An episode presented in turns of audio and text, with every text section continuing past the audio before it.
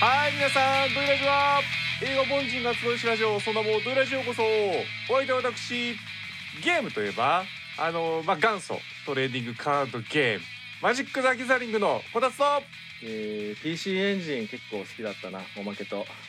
ゲームといえばあのあんまりゲームを続けてできない人間なんですけど FGO は結構頑張ってやってました。NBK と。ゲームは人生な側です。おお。310回にして初の ガラさんがオープニングにいます。やだな。ということで。さあということで、えー、第210回ラインナップご紹介しましょう。まず何かおしゃべりして。暗い以外では、えー、タクンさんがいただきました。ゲーム。こちらネットフリックスなどでいろいろ見れます。ぜひチェックしてみてください。では第310回ドイラジースタート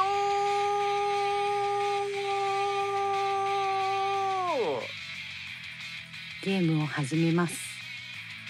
コイン1個入れる。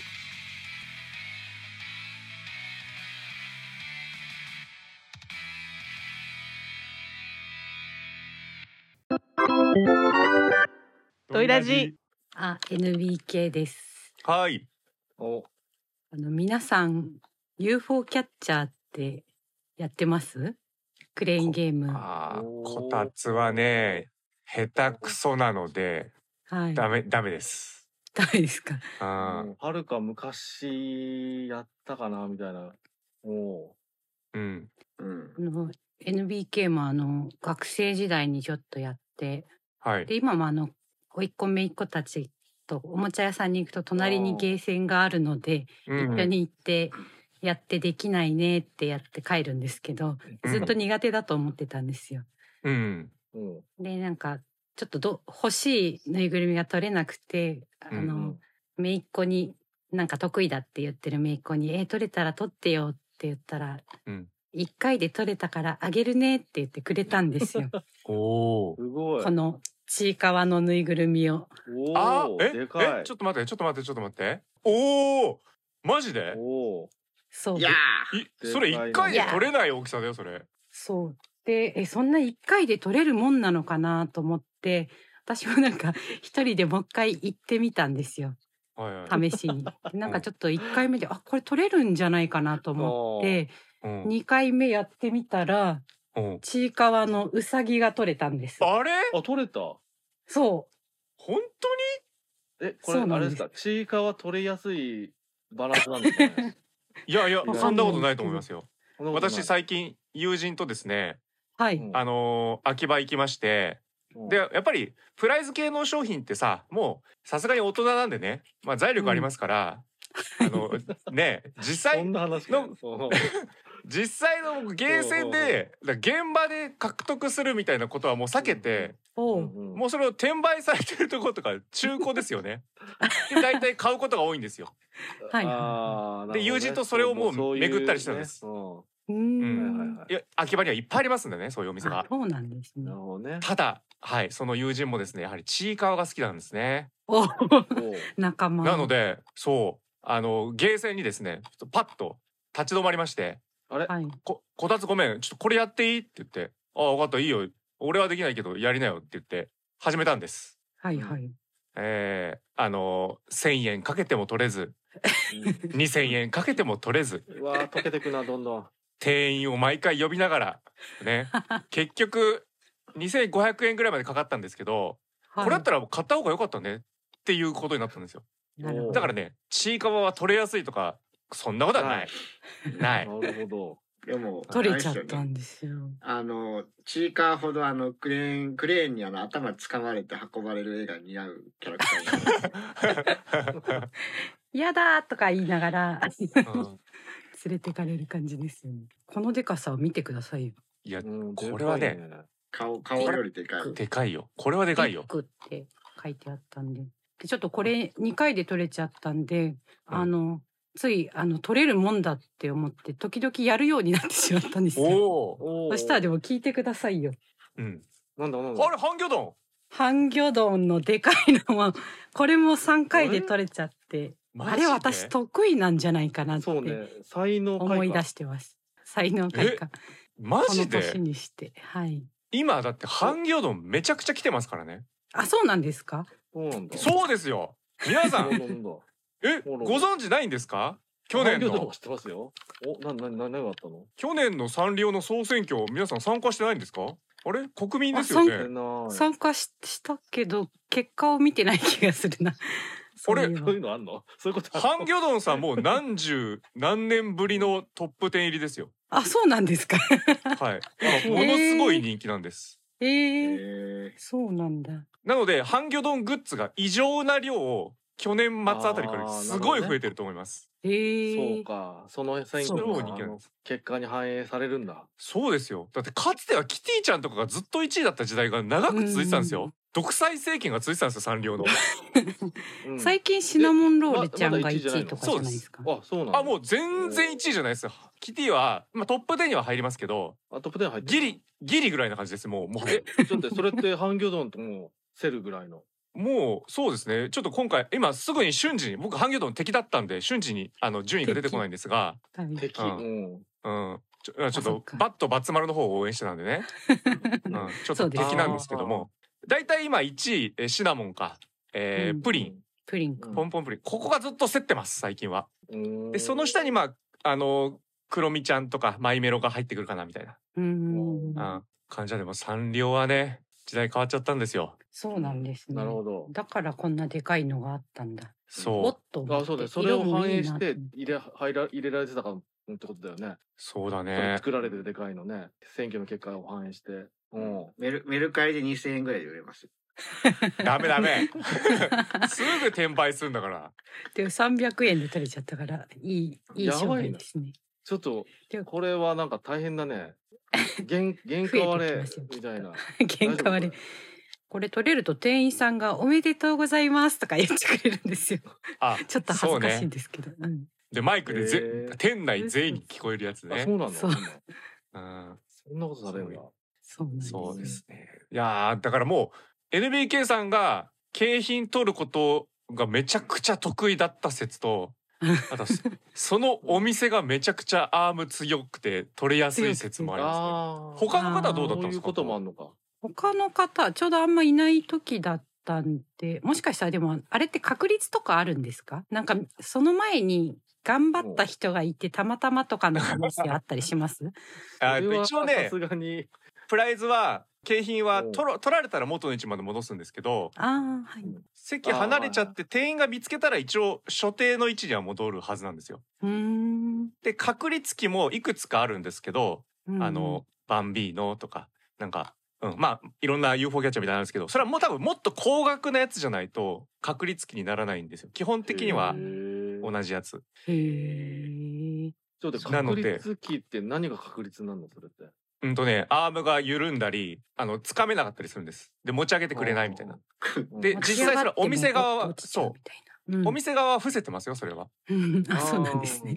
いや確率機であるなんておそらく言ったらアウトなんで。うん確率機って確率が変動するって意味じゃなくていじられてるっていうねそうだからつまり絶対に取れないんです。その確率が来ないと。はいはいはいはいはいきちんとキャッチしても絶対に取れないようになってるんですよ。うはいはいはいでそれを回避する裏技とかをいっぱい編み出してユーザー側は毎回いたちごっこなんです頑張るんです。だからなんかこれも実際はあまり知らないけどあのね昔パチンコでこの釘をちょんちょんちょんと やるみたいなああやつだごと行為みたいなね。そうそうそう。へただもう外側からやったら当然ダメなんで例えばもう一番最初にずっとレバーを例えば右側とかに置いといて機械にあの初期位置を錯覚させてこっからスタートしてますよみたいな。でそっからスタートするとあのちゃんと穴まで持ってってくれるよみたいなごまかし方をしたりとかえへえいろいろあるんですよ回避する方法が。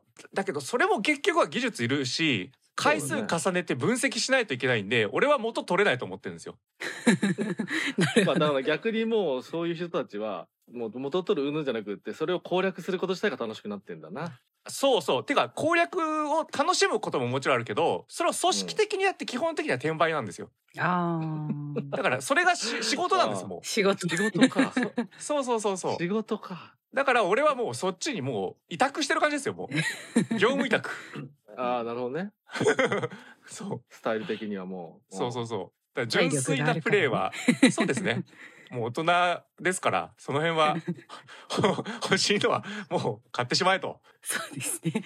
いうい感じではある。これでも成功経験があると楽しくなっちゃいました。楽しくなっちゃいますね。ね それはそうでしょそうそうそう。で自由にここを狙ったらここ引っ掛けられるようになるとかになってくるとうん。多分もうあどんどんんいけますよ。やばいね。あこの大きさのこのパターンだったらこことかパパチプロならぬうん。UFO プロみたいな感じあにうん。そうです。それやればうん暮らせます。暮らせる。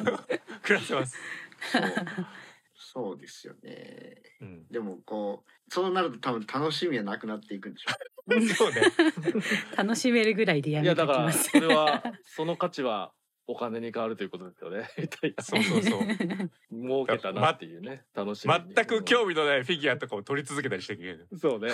これうん。高額で売れるからと。そうそうそうそう。で店員さんを毎回呼んでうん。「ごめんなさい。あの取りましたんであの設置してください」みたいな交渉が嫌じゃないかとか。嫌だ。うん。確率期を回避した時に店員と揉めても問題ないかとか うん。交渉術とかも試されますんで、仕事だね。仕事で仕す事ですやっぱり仕事だな。うん、うだんからもうそう。純粋に楽しめるうちがねいいなと思いますね。そうですね。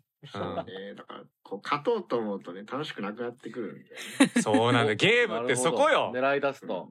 あ本のその格闘技の勝敗予想とかするじゃないですかううんんあうん。のまああのスポーツベッティングとかありますけど僕はやってないんですけどあのー普通にこう楽しみとして勝敗予想とかするんですけどはいはいはい。純粋にこう戦績だけ見見てあのこいつはこう何回勝って何回負けてどういう勝ち方をして誰に勝ってこあこいつには負けてるわみたいなのだけ見てうん予想すると結構当たるんですよ。おおどっち。が勝つか。おーうんはいはいうんだけどあの思いある選手うん。気持ちだ。うんだともうあのどんどんあの勝率下がってくるんですよね。もうこう勝ってほしいみたいなって思いがね入っちゃう。うんなるほどね。うんだってなんかあれとかね、あの先週あのアカデミー賞のあれありましたけどね、アカデミー予想とかでもね、あうん。のデータにそうそうそれと沿っていけばね、あこう勝率勝率とかねあと上がるのに、うん。あの見ちゃうと自分の好き嫌いが入ってそうそう。入ってき 入れちゃうからん。当たりがちょっと悪くなるとそういうの近いと。うん。近い。そうそうそう。そうそのそのあのねあのアカデミー予報士の方々の話を聞いて、あ俺これなっとるわと思ったんですメラニーさんじゃないですか。よ、メラニーさんとまかあそうですね。話を聞いて、うん。あまあ、いろんな人たちがね。うん。へえ。ああそうなんですね。思い入れとかね楽しみとかって邪魔なんです いやえでもさでもそのためにね、うん。やってるとこ人にとっては大事だから。そうね。まあそれ自体が楽しい予想としてのねまあ人間的な営,、みではあるんですけど、うん。あのそそれをこうなんていうか数値化されてしまった側なんかああのもう数字でしか見られてないなっていう側からすると悲しくてしょうがないですよね。うんデータだけでいいんだ っていう。なるほどね。こちとら頑張ってんだぞっていう。ね、そそうね。うねこのこの戦い上げたら勝てるはずなんだっていうね、うん、思いはねあの簡単に打ち砕かれますからそうね本当ねゲームはどこまで本気でやるかどこまでカジュアルでやっていけるかここ大きいですよね本当にある程度できるようになってくると勝ちを目的化してきちゃうんですよどうしてもね。まあそうだろうね。ね。うんうんでどっかでちょっと割と頭打ちになってくるんですだってめちゃめちゃ強い人とか、うんうんうんプロとかがいる世界であれば、うん絶対にその人たちに勝てないんで、時間数も違えば打ち込んでる経験とかも全然違うわけですからどっかで頭打ちになっちゃうんですよね。それでも楽しめるかどうかみたいなところってこう私もね常に考えてます。なんかあの映画とかで何回何回も見てるけどプロ棋士みたいな話だなこれ。ああそうだね。うんでもほら騎士はさうん。時間決まってんじゃん年齢制限があるから。あ年齢制限ね。そまあ超えちゃった人もいるけども後でう超えちゃった人いるけど、そうまあそれはね。そうしたら趣味になるじゃん要は。そうね。プロになれないわけですからプロになるためには超例外的にあのサラリーマンから騎士になった人もいますけど、うん基本的にはなれないのでうんうん奨励会とか入って何歳までにこの試験受かってこの時期にプロになってなきゃもう絶対にプロになれませんっていう世界だったらそんな甘い夢見なくていいじゃないですか。いつかこれ将棋が好きだから頑張んプロになれるかはいはいもとかさはい思わなくていい。ところが他の世界はさ何ですか？ないんですよそういう自由なんですよ。ね。しかもなんかワンチャン夢がつかめるよ。そうね、そうね。しかもあの確率的なものだと、まあ競馬とかそそういうものですけど、まあ一回成功体験あるともうやばいよね、みたいな。成功体験は麻薬です。麻薬ですね。麻薬です。恐ろしい。うんただその麻薬のためにそれがイコール楽しいなんですよ。う。うんん。だからドラッグやってこっていうことゲームはドラッグゲームと、まあゲームはドラッグは結構意外と昔からやってますからね。結構普通のあの、酒とかよりも立ち悪いかもみたいなね。うん。まあ我々が好きな映画というのもドラッグですからはい。一応さらにまあ物語はドラッグだっていう最近本も ちょうど読んでますんでね。うん。ああ。あその通りだなって今思ってます、すごいすさまじいですよ。いつかね小一時間皆さんをね隔離して物語のヤバさについてね語ってみたいですね、うん、こんなもん摂取したらダメですよ。あもう映画なんてまずまずいですよ。破滅しますよ ダメ絶対みたいなね。だからそのうん構図はそう言ってる人の方がやばく見えちゃう。そうね。あっていう感じです。ゲーム楽しんでください。でもこれまたあの次の収録の時になったらこうね NBK さんの後ろに増えてたり自然に増えてるしたりする可能性があります。いいですよ。どんどんどんとこ固めのフィギュアもぜひね。あれでも箱だとちょっと難しそうじゃないですか箱は。あそうで。すよ。だからうん。う箱をね。かかんの？あフィギュアは箱に入ってますよね。多分。箱も物によるんですよ。うん。だからここひ引っ掛けられるこうもね穴開いてるとこだったらそこにあもう引っ掛けたりとか、れうん。あとはこうねあのバーみたいのにこう、うん。乗ってるタイプだったら意外とそのうん間に落とすタイプとかね押してってね、うんほあー傾ある程度傾かして倒れたら OK とかさ掴むことが目的じゃないっていうのもありますから。うないんだね。もううん。ゲームが変わってんだ。そうなんですよ。私本当プライズぎプライズの商品をあの普通に買うことも好きなんですけどうん。あのその、それを見ることも好きなんで。あやるじゃなくて見るね。やるじゃなくて、うん、それを一つのゲーム実況として見るっていうのは好そうきなんで。だよね。それも そうそのまんまそういうことですよね。うん。はい。なのでちょっと皆さんもぜひ何かあのフィギュア取ったらこたつに送ってください。え？何の話だ？はいあこれお金もらえるんですか？ああそうか。えー委託委託金を。委託委託金がねこたつ様専用っていうあの片すませんよ。表表情してあそうですねそうですね。うんふっかけられないようにちょっと気をつけたいと思いますけどもね。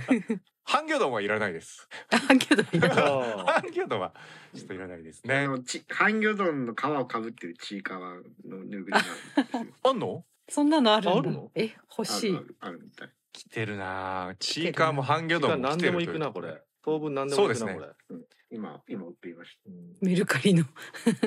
ああだってご当地キティがねまあだいぶ浸透しましたから。まあキティ先輩はもうどんどんどんどんだどこでも行くぞっていう人になってますからそうそうちそうそう。なみに八割だけいなかったんでこれは買ったんですけどご当地ちいかわもいるんですよ。富士山のもうった。うんいやいやいや。ちいかわはもうここまで来ておりますみたいな。なんなんちいかわ。ちょっと そろそろ映画とかも来るんじゃないですか？来来るかな。た。まあうん。たまったら来るんじゃない？よしお待ちしておりまうんす。まあいくらでも豪華にできそうですからね。豪華にしようと思えば。うん。そうですね。本当人気だよなっていうことでじゃあ次のコーナー行きましょトイラジう。くらえ映画愛このコーナーは世の映画好きに知ってほしい特別な思い入れのある旧作映画をリスナーの方にプレゼンしていただきその映画を映画凡人たちが実際に見て褒めたり褒めなかったりいろいろ本音で語ってしまおうというなんとも身の程知らずなコーナーです。はいということで、えー今回はラジオネームたくんさんから、えーご紹介いただきましたデビッド・フィンチャーのゲームです。あらしお願いします。1997年アメリカ映画「孤独に暮らす投資家の男ニコラス」48歳の誕生日に弟のコンラッドと再会した彼はあるある会社が主催するゲームの招待状を受け取る。そして参加テストを受けた日を境に周囲で奇妙な事象が続発。やがて命まで危険にさらされることになるがというお話です。はいじゃあそちらテンション聞いていきましょう、えー、こたつ。そうですね、えー、まあずいぶん前に見て改めて今回見直しましたがまあこういう映画だったなといったところですね。う。ん。まああとマイケル・ダグラスはですね年々かっこよくなってってるっていうことに気づきました、おう。ん、以上です。おまけさんどうぞ。え？あはい。えー、そうですね。おまけも、いつ見たかわからない。だいぶ昔に見て、こう改めて、えー、と紹介で改めて見ましたけども、あのあ、まあ昔見た時もでしたけど、あの、おまけはね、結構好きですね。うんんあーデビッド・フィンチャーいいなって感じで、当時も思いましたけども、はい。うん。はい。NBK さん。はい。えー、と私もあのだいぶ昔に見てたんですけど結構もうほとんど忘れていてオチすらも忘れていたんで あの結構ハラハラしながら見ました。結構フィンチャー、フィンチャー映画何作品か見てて好きな方なんですけどこれはいあん今いうん、うん、です。うん。うん、はいガーラさん。はい。えっ、と、河原はあの、20年ぐらい前、中学生か高校生ぐらいの時に、日曜洋画劇場、でおなんか横目で見て、あ、なんかすごいオチだなって思いたきり見てなかったんで、うん。まあ今日はちょっと人数が少ないということで、そのおぼろげな記憶を頼りに今は長く語ろうと思います。見直したわけじゃないんですね。今見てます。あ、オープニングいいよ、これ。オープニング、オープニングいいよ。オープニングいいよな。オープニングこんなだったっけって忘れてたよね。俺うん。もみたいな感じで。うん。まあ俺は見てないんだけどね。ということですね。はい。ということでじゃあこちら監督などを紹介したいと思います。監督デビッド・フィンチャーでございます。もう今やね。大御所。はい。はい。と言っていいでしょう。ゲームの前年にねセブンありましたし、えーエイリアン3有名ですねあの、ファイト忘れてあげて。あね本人も忘れたいと思いますがいやでもいいいいきですよ。俺も好きなんです俺好きなんですうん。そしてファイトクラブパニックルームまあゾディアックソーシャルネットワークドラゴンタトゥーゴンガールもうすごい人いっぱいやってます、うん。うん。はい。そしてですね、えー脚本、ジョン・ディ・ブランカトマイケル・フェリスなどいます。そしてキャスト、マイケル・ダグラス、ショーン・ペン、デボラ・カランガ、あとは、な、などです。結構いっぱいいます。うん。うん。はい。で、こちら、あの配信のね、ところでも、あの、いろいろ、どんなところでも見れると思います。ネットフリックス以外でも全然見れると思いますんで、あのぜひチェックしてみてください。で皆さんからいただいたね、メールも、あのたくさんいただいておりますので、こちらネタバレ込みでご紹介しながら、もうね、好き放題語っていこうと思いますので、どうぞよろしくお願いします。ということで、じゃあ、メール紹介、NBK さんお願いします。はい、いただいいただいたメールを紹介します。ラジオネームヒルアンドンさん、ドイラジの皆様、ハッピーバースデー。あ、イエーイえ？えなんだ？ハッピバースデー。バースデー。ゲームデビッド・フィンチャー監督作品はそこそこ見ていましたが本作は未見でせっかくの機会だったので鑑賞しましたが見終わった直後の感想はおすすめしてくれたタクーンさん本当にごめんなさいなんだこりゃ？でした 壮大な金をかけたドッキリを2時間かけて見せられて私としては唖然とするしかありませんでした。実はすべて CRS が仕掛けていましたって主人公の車の運転も計算できるの？街全部貸し切ったとしても乱暴な運転で壁にぶつかるんじゃない？途中探偵の車に撃ったあれも空砲とタイヤを連動させてるの？それこそ映画みたいに？などなどいくら計算されていたとしてもそれそりゃ無理じゃね？な場面だらけな上にビルから飛び降りるまで追い詰められた主人公の気持ちがあそこでネタバラしされて正気でいられますかね。テーマは主戦度な銀行経営者の主人公がこのゲームに参加するということで自分や家族友人との関係を見直すというものでしょうがさすがにやりすぎですよね。私はブチギレた主人公が弟を殴って終わるのかと思っていましたがなんかいい感じに終わってびっくりです。時代の感覚が25年前と変わってしまったのが原因なのか私の感じ方がおかしいのかそれともテーマを誤解しているのか。映像やマイケル・ダグラスの演技は良かっただけに未だ釈然としない気持ちです。トイラジの皆様の解釈で納得したいと思ってます、うん。ラジオネームサハルさん。ゲーム鑑賞しました。ちなみにデビッド・フィンチャー監督作はファイトクラブとソーシャルネットワークしか見たことがありません。さて本作ですが、ゲームというタイトルを聞くと最近流行りのデスゲームものが思い浮かびますが、本作はデスゲームものではなく、孤独を抱えた主人公がとんでも状況に振り回される展開になる二段落ちドッキリ映画であり、旧作なので当然ですが、マイケル・ダグラスもショーン・ペンもめっちゃ若いやんと思いながら見てました。不満点を挙げると、オチがドッキリでしたというのはわかるんですが、最終的に父親みたいに高所から飛び降りさせるまで追い込むのはちょっと、俺がもしニコラスなら、兄さん誕生日おめでとうと近づいてきたショーン・ペンをぶん殴ってました。ラジオネーム、レイジさん。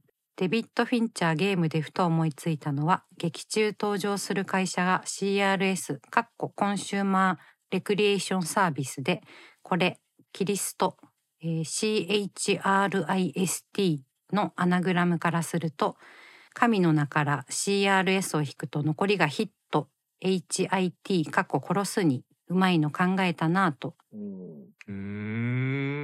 ラジオネーム IT アンダーバー K さん。セブンとファイトクラブを劇場公開時に見ていたのに、この作品は見ていませんでした。初めてこの映画を見た感想になります。デビッド・フィンチャー以外が監督をしていたら後味の悪い映画になっていたのではないかと思わずにはいられない結末でした。クリスマスキャロルのように金持ちで白人という特権階級はここまでしないと日頃の行いを改めないとこの脚本家は思うのか。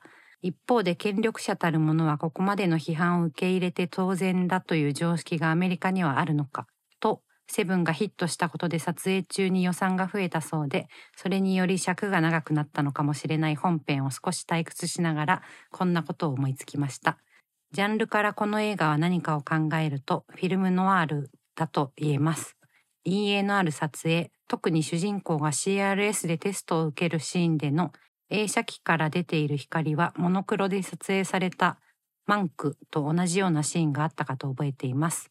また、社会という機械仕掛けの中で主人公が吊るされ落とされる、つまりサスペンスの中でもがくというのが私が考えるノワールです。主役を取り囲む世界は作り物かもしれないというのが、フィンチャーが作り続ける映画に共通しているのではないかと、この作品からも考えることができます。つまりデビッド・フィンチャーはフィルムノワールを撮り続けていると言えます。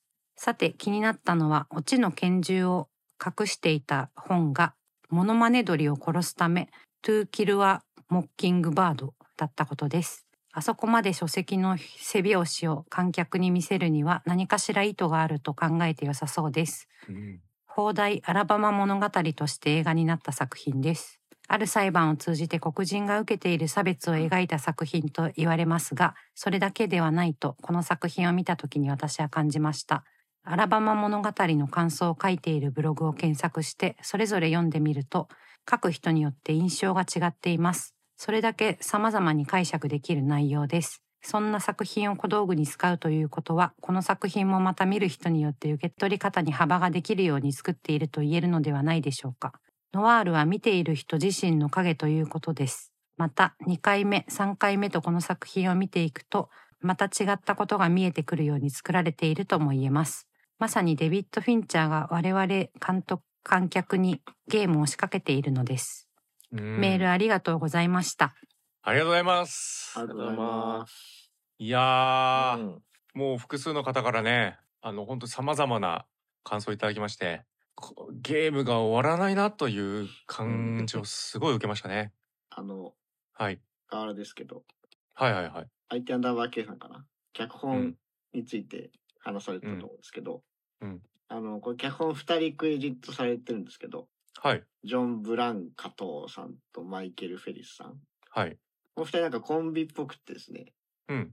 この後もなんかあの、えっ、と、ターミネーター3とか、ターミネーター4とか、キャットウーマンとか、あそうなの？サロゲートとか、うんなんか、なんか、おっていうようなものをコンビで脚本書いてますね。確かに。っていうか今聞くとターミネーター3とかサロゲートとか同じなんだって思うとなんかう嬉しいね。嬉しいっていうか嬉しい。近いもんあるなっていう。はあそうなんだ。なるほどね。あと、だから、なんか、あれですかね、えっと、前のタクーンさんにもらった紹介メールでいろいろ書いてあって、なんだっけ、ノンクレジットでセブンの脚本家もリライトに参加してるみたいな書いてありましたよね、確かね。あそうそうそう言ってたねノンクレジットで、そうですね。で、そのままファイトクラブもノンクレジットでその人がリライトしてるみたいなので、うんだから、だからセブンから一貫してる何かあるみたいな感じで書いてましたかね、前ね。うんだ確かにそのリライトがないと結構っそうね。ていうタイプのどうだったのかなっていう。コンビなのかもしれない、うん脚本コンビ、うんそうね。今、今、今並んだ感じの映画の感じになってるかもしれそうない。ねより、よそうそうそう要はまとまんないというかうんうん。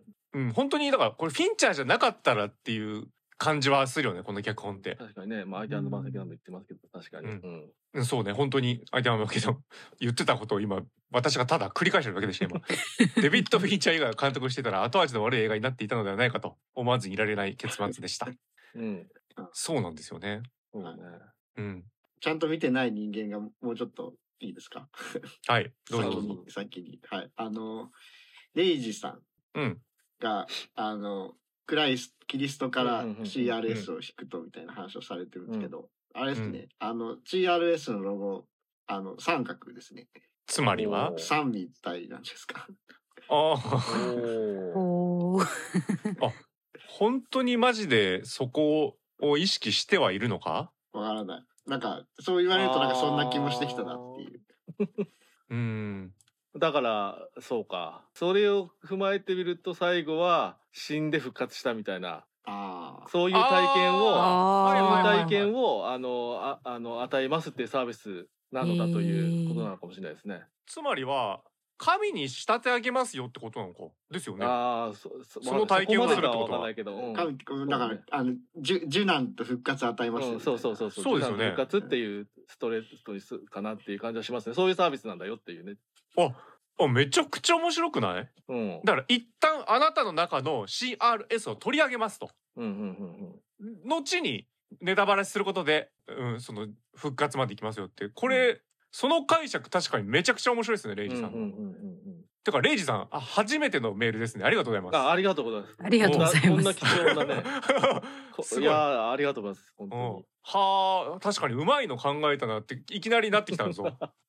なるほどね。うん。いや気づかなくない？これすちょっとで。気づかないね。すごいな、気づいてっていうのはね。あ確かに受難を与えてるって考えるとうん。うん。めちゃくちゃ納得感出てきた今。なんで多分それって要はまあこれのベースの一部でもあるんだろうあの IT 山崎さんも言ってるあのクリスマスキャロルがまさにそういうね、うん一旦ねっていうそういう風にして、えー心入れ替えてるってことがまあ復活みたいなところでそうかそうかベー。スが見てるっていうそれがもうちょっともうちょっと分かりやすくそのあの会社のロゴから見えてたと実はよっていう感じなのかなっていう感じはねあなるほど。うん。あそう、そうね。考えると、あの、うんリクリエーション、はいあ。はいはいあレクリエーション的な、こう、お楽しみ的な意味に見えます意けど、味と、あのうん、リ、リクリエーションですね。作り直あらし。そうあかあ新しく作るか。そうかそうかそうか。ー。えー、もう復活を暗示してるねじゃうんうんあ。これは面白い。再生か。へえ。あなるほどなんか全てつながってきたな。私も初めめて見た時あのーヒルアンドンさんとサハルさんがおっしゃってるような感じだったんです。うんうんあの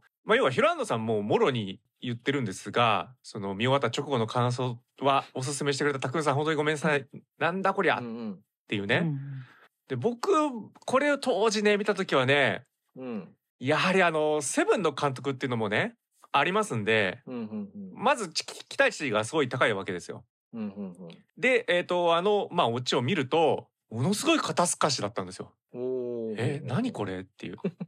でやはりあのまあヒランドさんもいくら計算してたとしてもそりゃ無理じゃねっていう要はうん不確定要素多すぎて計画として成立してないんですよ。だからうんうんうんそういうミステリーとして最初捉えてたのでだこれなんだろうと謎がいっぱいあって最後のオチまで来たら全てがあーって納得するタイプのもんなんだろうと思って見てるとうん。全く納得しないんですよ。あれじゃああれは、あじゃああれは？あれもできなくない？これもできなくない？いやできないでしょこれ。ってなっちゃうんですよ。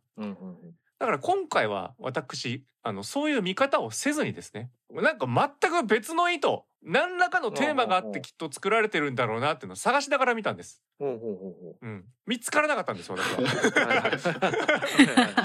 なのでやっぱり同じく沙織さんとね、あのーまあ、平野さん同じように、まあ、ショーン・ペンはあそこでぶん殴るがいいんじゃないかっていうね、うん。やっぱ納得できねえよなってなってたんでここに来て突然「およよよ」って今うん気持ちが変化しましたね。うん同じくです。うん、NBK もあのドッキリ大嫌いなんで、あのそれが あの幸せなプロポーズだろうが、うんなんだろうがドッキリが嫌いなんですよ。だからもう嫌で嫌でしょうがなかったんですけど、うーんそういう隠された意図にこうやって言われると、ああ面白いなって思いますね。そうね。うんいやあの IT アンダーバー K さんの書かれているあの拳銃を隠してた本のこととかもへえみたいな感ん、じでね。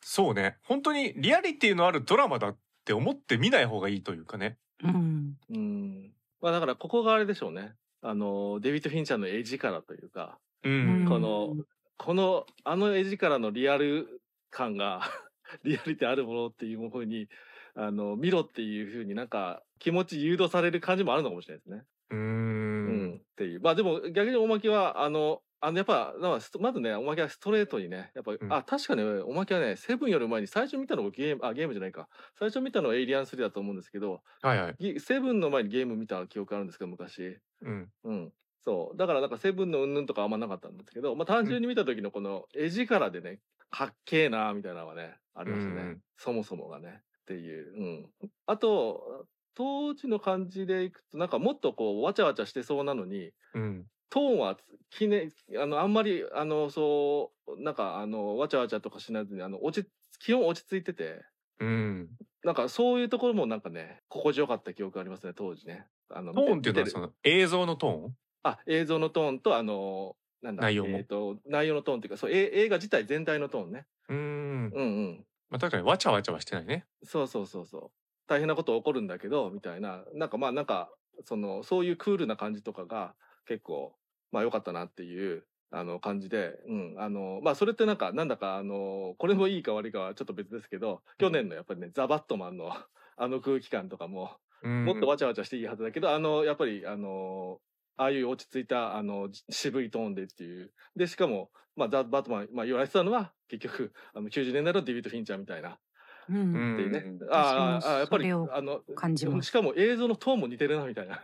似てますよね。うん影響を受けた作品には本人は言言ってないみたいなんですけど、うん。うんあのゾディアックとかやっぱ、セブンとか、うん。このゲームの感じに似てましたよね。そうですね。ザバットマンねね。なるほどねそういうのはちょっと思い出しながら見てたうん感じがしますね。うん。うんで、あとなんか、おまけなんかは、ショーンペンぶんな、ぶんぶんな、ぶんぶん殴っぶん殴ってみたいなね、あるんですけど、うん。あの、多分その前提としてはやっぱり、あの、お父さんの問題があるなと思ってたんで、はい。そうそうそう、あの、じ軸っていうか、起点か。だから、あの、このまま行くと、だからお父さんが、ね、実際どの程度のどうかわかんないけど、まあ、あの自殺しちゃったと。うん。飛び降りてね、屋敷からの。で、多分、まあ、一応ショーン、ショーンペン的にはっていうか、そう、あのこのまま行くとマイケル・ダグラスがね、まあ、ニコラスか、しうん。あの役目、あの、お父さんと同じ目に遭うっていうところに行きそうになってるところを、まあ、変えようとしてるんだなっていうところがあったんで、で、多分、あの、ニコラス自体も自分のお父さんのようにみたいなところちょっと感じてる雰囲気もあったので、っていうところがあった上で、あのオチがあるので、まあ、あの、うんうん、なんか殴んないんだろうなって感じです。うん。おまけでもそれ聞いててすごい思ったんですけどさっき言ったクリエーションリクリエーションのリクリエーションとうん。バースデーっていうのもリバースっていうことってことかと思って、うん。そう最短みあたいな。そうですね。うん。なんかへえだからそのそのうちきっと父親と同じ道を行ってしまうかもしれないことを無理やりああやってドッキリでやらせてうん。なんかですね。そううん最短でねってことみたいな。ですかね。うんなるほどね。だからこれそうてました。確かに。でこのいただいたねあのまあそのまあもう本当に皆さんのうんうん。メールを見たことで俺これ見る直前まではオチ自体にも指して意味ないって思ってたんですよ。うんうんうんううんんつまりはどっちでもいいっていううん俺この後もう一回騙されてましたでも別に全然納得できるというかそうですね。だななんならなんか本当の本当のラストシカットラストショットが、うん。だからそういう雰囲気あるなって当時も思ってたっていうか、うん。あのーなんだっけあのラストのラストであのーあのなんだっけクリスティーンがね追いかけて、あのあ次の現場行くんだって言ってタクシー乗るときにうん。あほんじゃあってまたみたいな感じだったけどあでもちょっとだけお茶するみたいになったのかな？もう、はい。あの空港でね。空港で、空港でだったらみたいな感じになった時にその後スッと行くんじゃなくって、まあこれはあのニコラス側からかな？なんかちょっとあの間があるんですよね。し春秋するみたいなんじゃないけど、うん。なんか。そのでところでなんかえこれは終わりなのか終わりじゃないのか？みたいな風にはちょこっとだけほんのすスッと入ってるみたいなのがすごく昔見てあ、うん。なんかかっけーみたいな。この監督やり口かっけーみたいな思当時は思ってたっていうかうん。って思いましたってことを思いま思い出しましたね。うん、いやそうなんだよ。そだからもう要はこの話がさそのストーリーラインだけ見るとさう。うん。この130分近くをうん。これ本当なの嘘なのだけで引っ張ってってる話じゃないですか。うんうんうんよくそんな話でまず長編作ろうと思うんだけどうん。でそれ自体にしかも最終的に意味ないんじゃないかなぐらいうんうんうん。に感じられる作りになってるんだけど、要は受難与えて復活ですよが目的だって考えたら、これそこでやっぱり打ち止めというか、うんもう一回騙しみたいなもう不必要なんであそうですね。この考えでするとすっきりするなと思ってうんいいなって思いました。うんうんメキシコに一回後半送られるじゃないですか。はいはいあれって棺桶なんかなんか入ってたっけ？っ入ってた。ていうね。もうもはやすでうにあのすごくわかりやすく示してるみたいな感じもすると。すでにか。うん。あこんなにわかりやすくちゃんとクライストさっきキリストって私言ってましたけど。はい。クライストね。そうか。ね。劇。中の時間経過とかどうなんですかね？3日とかだったりしないの？いや数日経ってるよねあれ。ねですよね、まあでもそんなに長いうん期間ではないと。うんいやあーでも3日ぐらいなのかな？3 3日なのか？3日だとあのキリスト復活でも3日かもしれあない。ー3日ぐらいな気がする。3日かちょっと意識して見ない見見るとまたわかるのかもしれないけど。うんそうね。そうだな。そうだな。だってさ、要はその、キリストの生誕した日みたいのってさ、別に残ってないわけですよ。あはいはいはい。あの、本当にクラクリスマスの日、今、うん。祝ってますけど。うん。そうそうそう、謎なわけですよ。うん。いろんなさ、なんだろう、もうケルト民族とか、もうゲルマン民族とか、なんかそう、いろんなイベントことが合体しちゃって、そうなってるっていううん。ニュアンスもあるんで、なんかさクリスマスもさもう年末数日間さお祝いモードになるじゃん。うん。俺この人の誕生日長えなって思ったんだよね。あ俺キリストのね。なるほど。あ違う違うこのあ主人公の。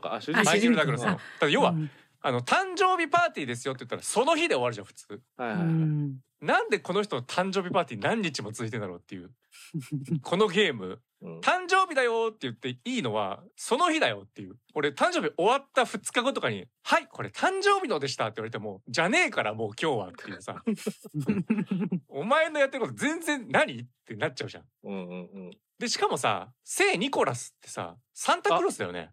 ああわあはああ。はあ。これやっぱキリストなんだよ こうのんうんうん。あー CRS は。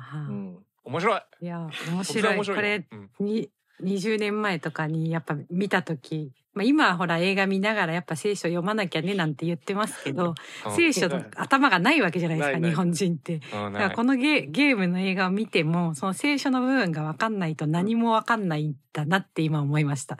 ただドッキリ嫌だなって思っちゃうぐらい、そうねになるんだなって。そうね。えー、面白い。面白いですね。だこれ冬だったのかな？コートとかは着てないけど冬なのかな。あどうなんだろうね。もしかしたら12月だったのかもしれないしうん。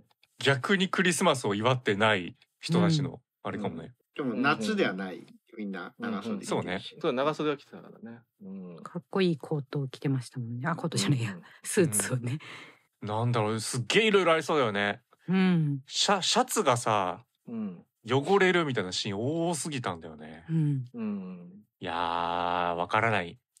わからないけどね。うん。うんただいろいろ仕掛けられてそうです。あとやっぱ共通して思うのは相手の決さんおっしゃってたと思うんですが、うん、やっぱりあの映画だよみたいな。主役を取り囲む世界はうん。作り物かもしれない。という、うん。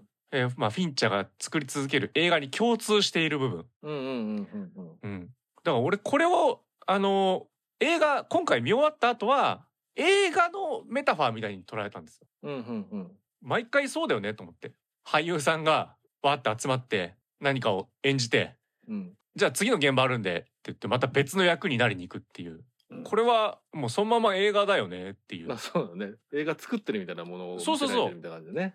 映画作ってる世界にじゃない人が混じっちゃったっていう話。そうね。あのカメラがない映画みたいなね、そうそうそう。だってそこの期間だけうん、そのセットを作ってうんで終わったら解体してとか、そうね。で街とかもねうん。あのこの期間とかこの時間だけこう借りますとかでねロケでやりますからねってそうそうそうそう。でみんなで話し合わせて、うん、その役になりきっていろいろ演じて、うんうん終わったらいなくなってく。で、うん。我々が見てる映画そのものうんうん。なので、それが終わらないんだ、ゲームが、ゲームを終わらせてくれないんだ、みたいなね。うんあの、ショーン・ペンが訴えてたことはまさにこの、フィンチャーが我々に観客にゲームを仕掛けてるっていうね。うんうんうん俺らはもう映画、物語、こういうゲームから逃れられない体になっちゃってませんか？うんうんだからそうやっぱその辺はちょっと思ってて映画のね現実がと映画の差みたいなとことかも思ってて、うんあのその辺はやっぱりまあ全部にフィンチャー作品全部に通じるかちょっと全部のこと考えれないんですけど、あ、のある一定の作品群はすごく当てはまるなと思っていて、うんそういうのを実は一番一番まんま分かりやすく描いてるのゲームじゃないかっていう感じがしてて。ううんん。やっぱりこう要はあのあなたがみ現実だと思っていることとかあなたが見えてるものって本当に信用たるものなんですかとか、そういうものをディフィンチャーってやっぱ見せていく人だなとセブンもそうだし、うんファイトクラブもそうだしゾディアックもそうだし、うんまあちょっとベンジャミン・バトンは、まあ、それを反転させてファンタジーにしてるかなって感じがするし、はいはいはいみたいな。あると思うんですけど、うんまあゴーンガールもそうですよねみたいな。ああ、そうだな。そうそうそう。うんで、それをもうそのまま見せてるのがゲームな感じがしてちょっとでなんかなんだかそれってあの個人的にはなんですけどもえっ、とエムナイト・シャマラン監督の「レディー・イン・ザ・ウォーター」みたいな立ち位置の映画だなって 今更ながらに思ったりします。はいはいはい。ああ、わかるわ。ああれも突っ込み出したらなんかみんな怒ってるからそうなんだよね。そのやっぱ細部に矛盾点がないかみたいな見方は全く合ってないんですよね。あれは。うんこれも同じだなと。そうですねただ絵力が強いからそういう風に見てしまうよねっていう。そうですねあの こっちの方がこうリかっこつきですけどリアリスティック感がめちゃくちゃ強いんで「レディー・イン・ザ・ウォーター」なんかに比べたら。そうだな。確かに。ああ、そうだね。うん近い作品立ち位置かもしんない。わ、マジでそうだわ。ああ、なんかこうやって見るとすごいフィンチャー共通してるなっていう。作家性ってさ、やっぱ一言で言うと、そんなものあるんかって時々ちょ幻想なんじゃないかって思うこともあるんですけど、やはり一貫して何か滲み出てしまう、うんまあ、作り手の癖というか、うん思ってることってやっぱり共通してあるよねっていう。うんそうですね。でまあなんかある種の、えー、と作家はまあ別にこれえ映画作家限らないかもしれないけど、えー、と一つのことを、えー違う語り口で作り続けてるだけだという人たちもいるしっていう中の一人なのかもしれないという。うん。本当にそう思います、今。うん作品群を見てて思いますね。今あのゲーム聖書とかで調べたあのゲームの中に出てくる紳士が言ったあの聖書の一節はいはいはい。があのなんかすごいフィンチャー一貫してる感じの言葉だなって今思ったんで言うんですけど。あのヨハネの第9章25節のうん聖書の一節で、うん。私は盲目であったが今は見えるっていう言葉を、うんうんうん。セリフを言ったらしいんですけど、うん。それ、がなんかすごい作品のテーマというかなのかなって感じが今しました。これそうですね。うん盲目だったが見えるって、えっ、とそうですよね。セ セブンはそれが最悪の形で見えるようになっちゃって、うん。えっ、とファイトクラブはそれそすあのすあの見えるようになれっていうことを描いてるっていう。盲目だお前ずっと盲目だみたいなことをみたいな、うん。確かにね。ソーうん。ソーシャルネットワークはずっと盲目のままでいるみたいなあ感じで。そうですね、うん。これそのセリフってそのあのゲゲームを体験した人が言ってるんですよね。そうそうそう。えーとなんか紳士がバーでそうそうそう。バーで。そう。まああれも役者なんだけどねみたいな、最後にいたもんね。あの囲んテーブル囲んでるとこう。ねん。だからい今までの話の流れからするとまさにうん。そうですね。そういうことなんだなっていうことですね。はいへそうだから逆に言うとそうね。あのなんかちょっとデビッド・フィンチャーってどういう人って知るのに意外といいうん。映画なのかな結構みたいな、実はキーになるところかもしんないここ。うん、非常に見えてきた。うん。盲目だった私が。ー盲目だった。フィンチャーの見え作品に。てなかった。俺たちがみたいな。見てるうん。見俺たちえてきたぞもみたいな。う。ん。ゴンガールとかまさにそうだもんね。そうですね。てかゴンガールめちゃくちゃゲームっぽいねよく見ると。まあなるほどね。見えるようになる話ですよね、うん要はね、うんうん。それそれだけの話だし、そうですね。あのゴーンガールはまさに逆に言うとあの我々観客が見えるようになるみたいなね体験をするみたいなね。うん。そうね。あれもなずっとペン色変えてさいろいろやってたじゃん。ペン何なんだよマジで。すげえ気になる。あー全然わかんない。いつかいつかそこも紐解きたいと思うんですが。そう思いながら私は今回ねあの、うん。青ペンを使いながら今ねメモを取ったりしてますあよ。そうなんだよ。うん、ちなみにねあのペンのことで言うとその最後にサインするじゃないですかえお会計みたいな感じはいはいはい。折半するっつってね。うんうん、そうそう。あれのお会計の人、これど、まあ、どっかでっていうか、まあ、大体あそこに人全員どっかで見てるんですけど、映画の中で。うん。どこなんだろうなって、ちょっと思ったんですよね、なんとなく。あのね、ペンに関係してました。あおの、うそれに意味がどうかわかんないけど、あの、要は空港かな？はい。だっけ？あの、要は、あの、マイケル・ダグラスが、あの、うんシャツに、あの、インクが漏れててそうそうそう。それうん。を注意する、注意つか、あなた、あ指さす人いるじゃないですか。目の前にいて。えあの人うんでした。はあ？ちょっと待って、全然わかんないね。まあ、全然わかんないですけどね。いや、そうそうそう。だから印象に残ってんのね、やっぱね。うんうんうん。じゃあ、そこも役者だったんだってよ。ね。な、まあ、うんなるっちゃなるけど、うんうんそれってさ、指摘しなくったってしても、ん？しなくったってそんなに変わん何の意味があなくないるのかなっていう場面ではあるねっていうね。要はうんトイレ行くっていうシーンだもんね、そうその後。うんうんで、紙渡してあげないっていうシーンだよね。うん本当はだからそこで伝言のやり取りはすしようと思ってたのかな？なんかねわかんないけどね。けど失敗したみたいなことだったのかな？わかりませんはい。うん。とにかくなんか解像度が高くなった気がしますね。うん、すごすごいです。この皆さんからのメールとうんうんうん。さらにその聖書の関係とかまで 掘り下げられてよかったなって。うん。まさか20年越しに解像度が上がるとは思まあまあわないじゃないで もそういっぱいありそうだけどね。面白いな。うんほんとね。まあ普通に見直さないもんな。ううんん。だって俺本当に最初のオープニング？うん。オープニングはあのなんかあれじゃないですか。昔の映像みたいな子供の頃みたいなはいはいはい。古い。あれこんあれ？ゲームこんな映画だっけ？っつってあれ間違えたかなと思ったぐらいあの忘れてましたからね？オープニングのこととか。うん。ちょっとオープニングもう思い出せないんだけど。うんパパーティーのパーティーとかの家族が撮ったしビデオみたいなやつですね。うんはあ。それはカエル・クーパーじゃないのか？別に。へえ。確かにね。なんか、やっぱオチだけ強烈に残ってて、細部が本当に抜けてしまっていたけど、あなんかずっとそういう本当作品なんだ。ゾディアックとかもそうだもんね。うんそうですね。これ撮影がうん結構フィンチャーと一緒にやってるハリス・サビデスさんっていう方ですけど、ゾディアックとかも撮ってますけど、うん。うんうんこの人あれなんですね。あのナインチネイルズのミュージックビデオの撮影とかもやってるんですなね。るほど。へえ。なるほどね。うーん。まあ、ああいう雰囲気ですもんね。っていう。なんかいろいろつながるなっていうのはそうですね。うんうんう。ジェリーとかエレファントも撮ってるんですね。そうラスラストバンさんとデイスラスマさんとも撮ってんだ。うん。あなんか印象違う監督だけど、そういうの撮ってんだね。おあと私ちょっとまだね、あの、IT アンダーバー K さんがね、作品でちょっと挙げてくれてる「アラバマ物語」うんあはいはい。これまだ見れてないんですけあど、見て見たことない。うん。うん、あのねある裁判を通じて黒人が受けている差別を描いた作品っていうふうに言われてるってことで、確かこれ黒人俳優さんも、えーあてかこれ自体があのアカデミー賞作品賞取ってると思うんですけど、うんうん、なんかねそのアカデミー絡んでくる黒人としてすごい初ですよみたいな作品でもあったと思うんですよね。うん。うんうんうんうんだからなんかこれに対してどういう意図があったのか本当に俺はちょっと分かんないんだけど、うん。うん。うん、ただ出てくる人出てくる人がまあ金持ちの白人みたいなのばっかりだったんでうんうんうん何かあえて意味を残すために持ってるしか絶対にありえないもんね。そうね。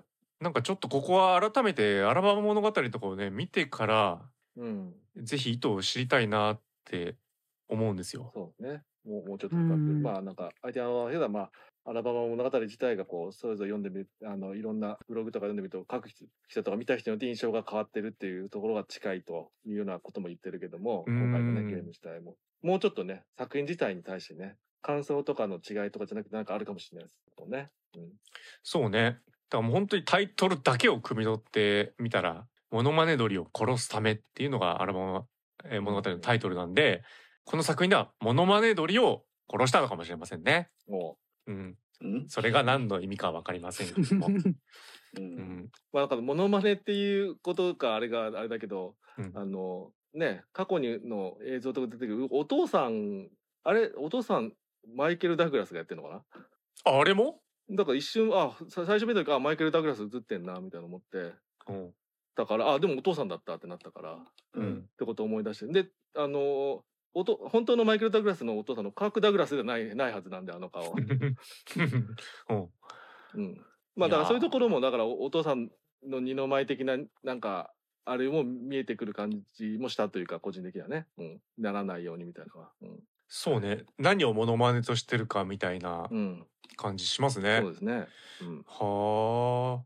だからそれを断つっていう話でもあるわけだもんね。うん、モッキンバードにならないようにするっていうか。んんんえーアルバマ物語の主人公うん。の弁護士、アッティカス・フィンチっていう名前を見たんですけど、おう。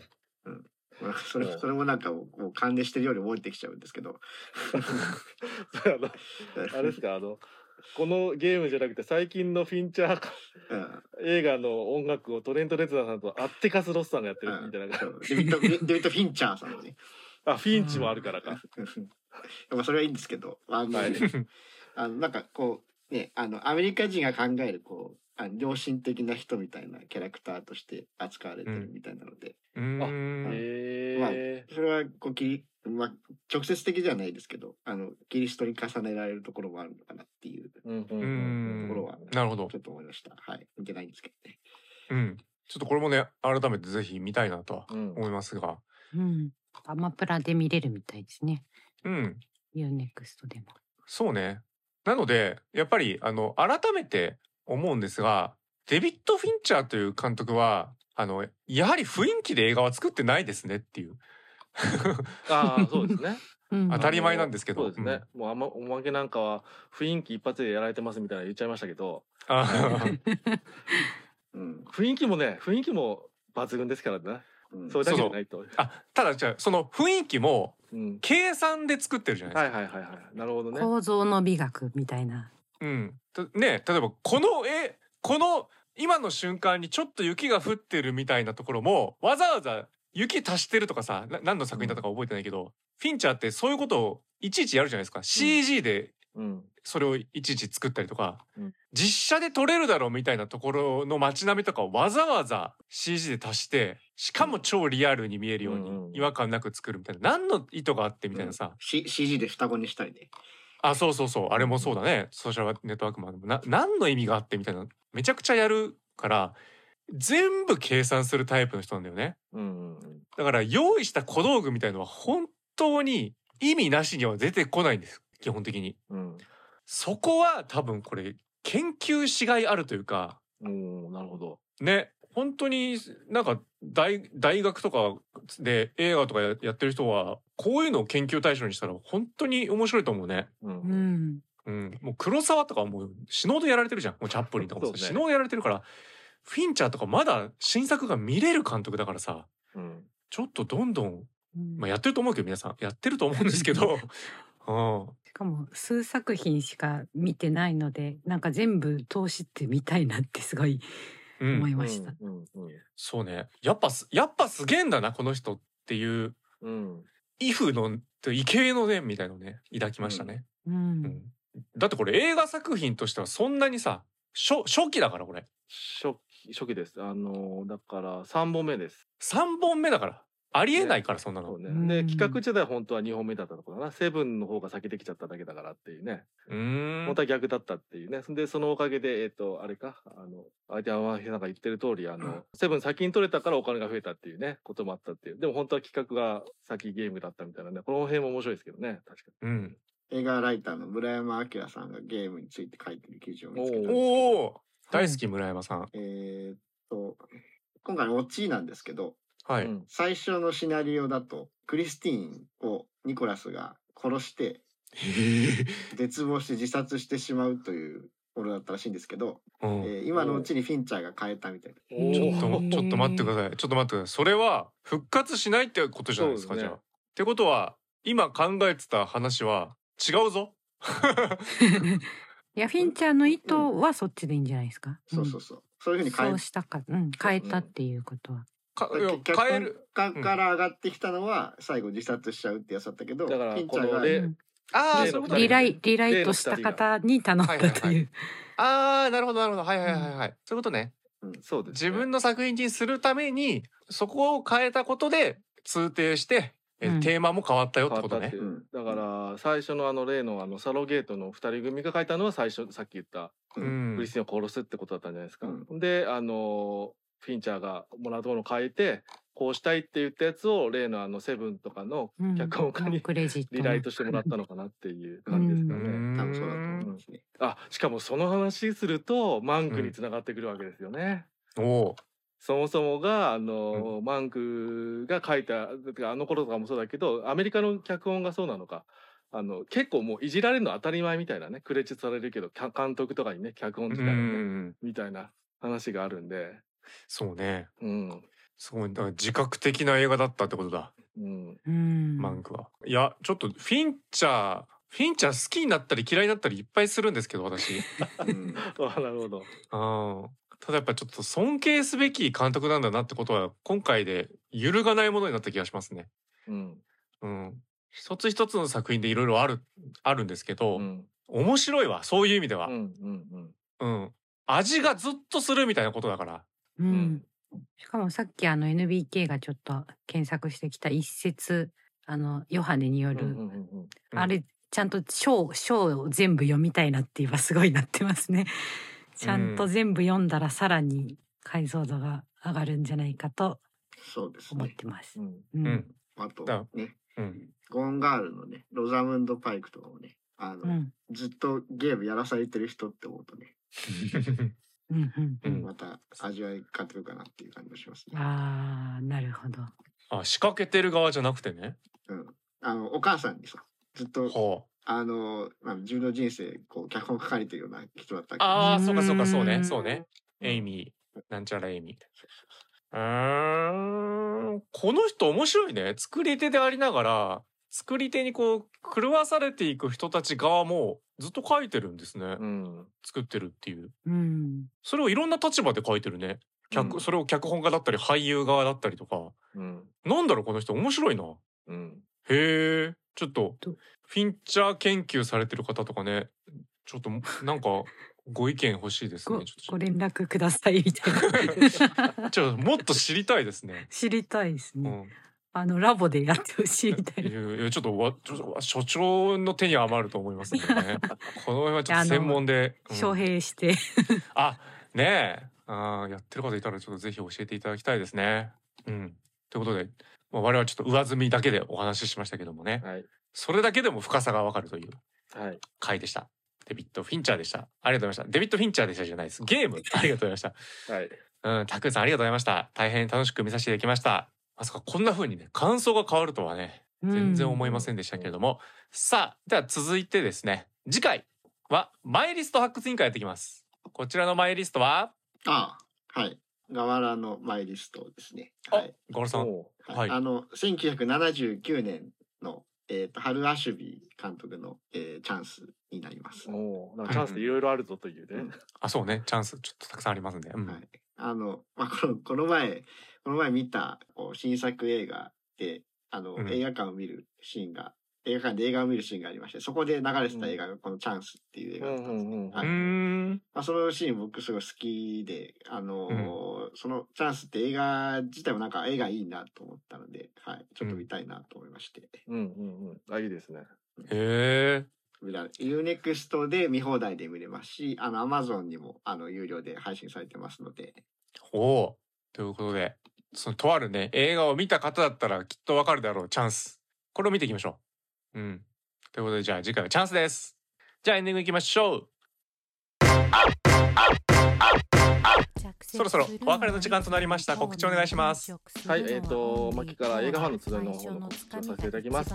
えっ、と、次回の映画ファンの集いはですね、はい、えっ、と、4月の16日日曜日にですね、そうですね、3年ぐらい経ちましたかね、リアル開催が復活しますということで、ついにですか？はい、ついに復活します。はい、あのーで、なんですが、今、えっ、と、こちらですね、えっ、と、一応二部制としまして、12時からの回と15時からの回があるんですけども、ちょっと完売していますが、えっ、と、いろいろキャンセル調整などで追加される場合もございますので、もし興味、えーお持ちの方いましいらっしゃいましたら、えっ、と、えーネットでツイッターなどでちょっと映画ファンですごいチェックしてもらって、そういう、えっ、と、追加販売とかのあの情報を見ていただければと思います。はい。で、また、えっ、と、5月からも、えーちゃんと、えーこのまま、あの、動ければ、えーまたリアル開催も続けていきたいなと思いますので、よろしくお願いします。各コーナーへの投稿はもちろん映画にまつわることならどんなメールでもお待ちしておりますのでじゃんじゃん送ってきてください。